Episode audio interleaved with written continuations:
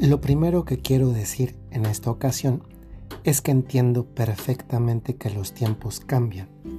Y cuando los tiempos cambian, suelen también cambiar las personas y por tanto las sensibilidades. Eso, eso es perfectamente entendible. Y es más, eso nos sucede también incluso a nosotros. No es lo mismo la sensibilidad que teníamos de cuando éramos niños que la sensibilidad a veces más despierta o más a flor de piel en la adolescencia que la que tenemos cuando estamos en la madurez y tenemos ya seguridades. Pero saben, hoy sucede que con bastante frecuencia las personas llegan a, ofenderse eh, por cosas que incluso ni dicen relación con ellas. El otro día yo leí un, estaba leyendo un texto y en ese texto decía una verdad que aplica en este contexto. Y es esta. Las personas hacen cosas. Tú eres quien decides si esas cosas que hacen las personas te afectan y te molestan o no. La gran diferencia tal vez con cualquier otra época del pasado,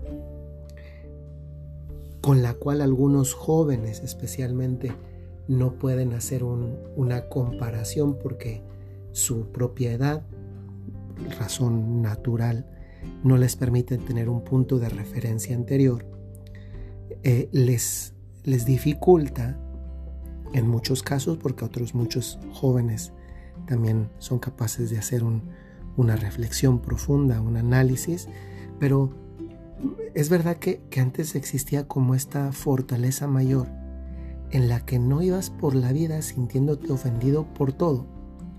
Hoy sucede con bastante frecuencia que es verdad que hay personas que siguen teniendo la voluntad de ofender, pero hoy hay una gran cantidad de personas que no tienen eso como propósito de vida y sin embargo hay otras que van acumulando por la vida como como pues las ofensas que subjetivamente se imagina que le están haciendo o que le afectan. ¿Saben cómo me imagino esto que estoy tratando de, de, explicar y profundizar? Como, como cuando alguien va por una calle y va recogiendo no, sé si alguna vez han visto, por ejemplo, un pepenador o una pepenadora. Oficio bastante, bastante digno cuando la persona lo hace con, con amor, con entrega y a veces también por necesidad. Pues el pepenador va pepenando justamente pues lo que encuentra en la calle de basura útil para echárselo a la bolsa. Yo viajo mucho en carretera y frecuentemente me encuentro en una carretera por la que viajo, que es la de Saltillo a Monclova, a personas que van por la carretera a, las orillas buscando latas de refresco para después poder vender o revender la, la lámina, ¿no? Les pagan poquito, pero algo les dan, muy poquito, pero algo, algo y nada, pues hay una gran diferencia. Pues a veces hay personas que en la vida van recogiendo eh, ofensas que nadie les dirigió y por las cuales van mm, como disgustadas con la vida. Y no solamente con la vida, disgustada también con las personas. Es una realidad que las personas hacen cosas, hacemos cosas. Pero también es el reflejo de cuánta madurez tenemos interiormente si yo esas cosas que, que hacen las personas me afectan o no incluso si me las hicieran directamente a mí mismo, a mí misma. No descarto que haya quien efectivamente con lo que hace nos quiera lastimar. Pero ciertamente hoy por el mundo la gente va con una actitud de, lastimada, por la cual se molesta y se ofende por todo. Es más, es que llegamos a un punto hoy en día que dentro de poco van a prohibir los champús con tal de que no se sientan ofendidos los pelones. Porque hoy tanta gente se ofende de todo y para todo que ya llegas a decir, oye, esto ya, esto ya no puede ser sano porque es que esto además ya no es real. E, el otro día, me voy a permitir un comentario de algo real que sucedió, ¿no? Y se los comentó con muchísima, muchísima bondad y delicadeza. Ya somos como una familia, ¿no? Entonces, en una familia hay este espíritu también de, de sinceridad. Tal vez muchos saben que el otro día la, iglesia, la Congregación para la Doctrina de la Fe, publicó una nota en la que decía que la iglesia no puede bendecir, como sucede por ejemplo con un matrimonio entre personas de sexos diferentes, no podía bendecir una unión entre personas del mismo sexo. Bueno, en realidad es, eso es una respuesta que se dio a una persona que preguntó, en este caso un obispo, como la respuesta es de interés general, pues se publica y, logra acaparar la atención de todo el mundo. Yo vi un, reportaje que sacaban en un canal de televisión en el que, no recuerdo si era Telemundo o, o, la CNN, creo que era Telemundo, un canal latino en Estados Unidos, y ponían a un sacerdote católico de Chicago y a una pareja de personas del mismo sexo. Entonces el, el, entrevistador que tenía a estos invitados por medio de plataforma de streaming, la primera pregunta que lanzaba el sacerdote es, ¿por qué la iglesia odia tanto a los homosexuales? Y el sacerdote eh, contestó muy bien porque le dijo, oye, creo que esta pregunta no tiene nada que ver con el tema de discusión porque la iglesia no odia ni a los homosexuales ni a ninguna persona. Entonces supo orientar bien. Aquí el tema es el debate sobre si esto lo puede hacer la iglesia o no lo puede hacer la iglesia. Y después la, pareja de, dos varones decían es que nos sentimos discriminados.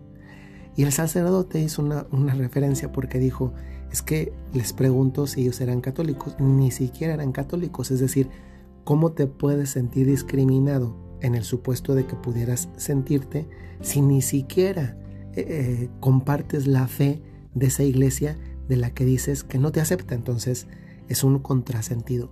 Pero hoy en día encontramos un montón de cosas. Es más, hay personas que te llegan a decir, oye, lo que estás diciendo me está ofendiendo. Cuando lo único que estamos haciendo en ocasiones es decir la verdad. Miren, hoy encontramos, y no es para ir conflictuando por la vida con las personas ni con nadie, encontramos que la verdad es, la verdad es algo suficientemente incómodo. Vaya si lo sabía Jesucristo y vaya si lo sabía antes que Jesús Juan Bautista, que por decir la verdad incomodó a Herodes y a su amante Herodías, que era su cuñada, pero después se convirtió en su amante, y que le decía la verdad cuando los encontraba. No te está lícito tener a esa mujer por tu esposa porque ya tiene un marido. Y con Jesús le pasó algo más o menos igual. Si tú en algún momento de tu vida te has sentido que alguien eh, te hace, te, hace sentir como que tú eres el culpable porque le ofendes, porque dices la verdad, pues hay que aprender a vivir cada vez más con eso. ¿eh? También es verdad, hay que aprender a vivir no como alguien ofendido toda la vida, porque, porque ir con una bandera de, de víctima, pues sí, tal vez das lástima uno o dos días, pero, pero después ya no sucede así.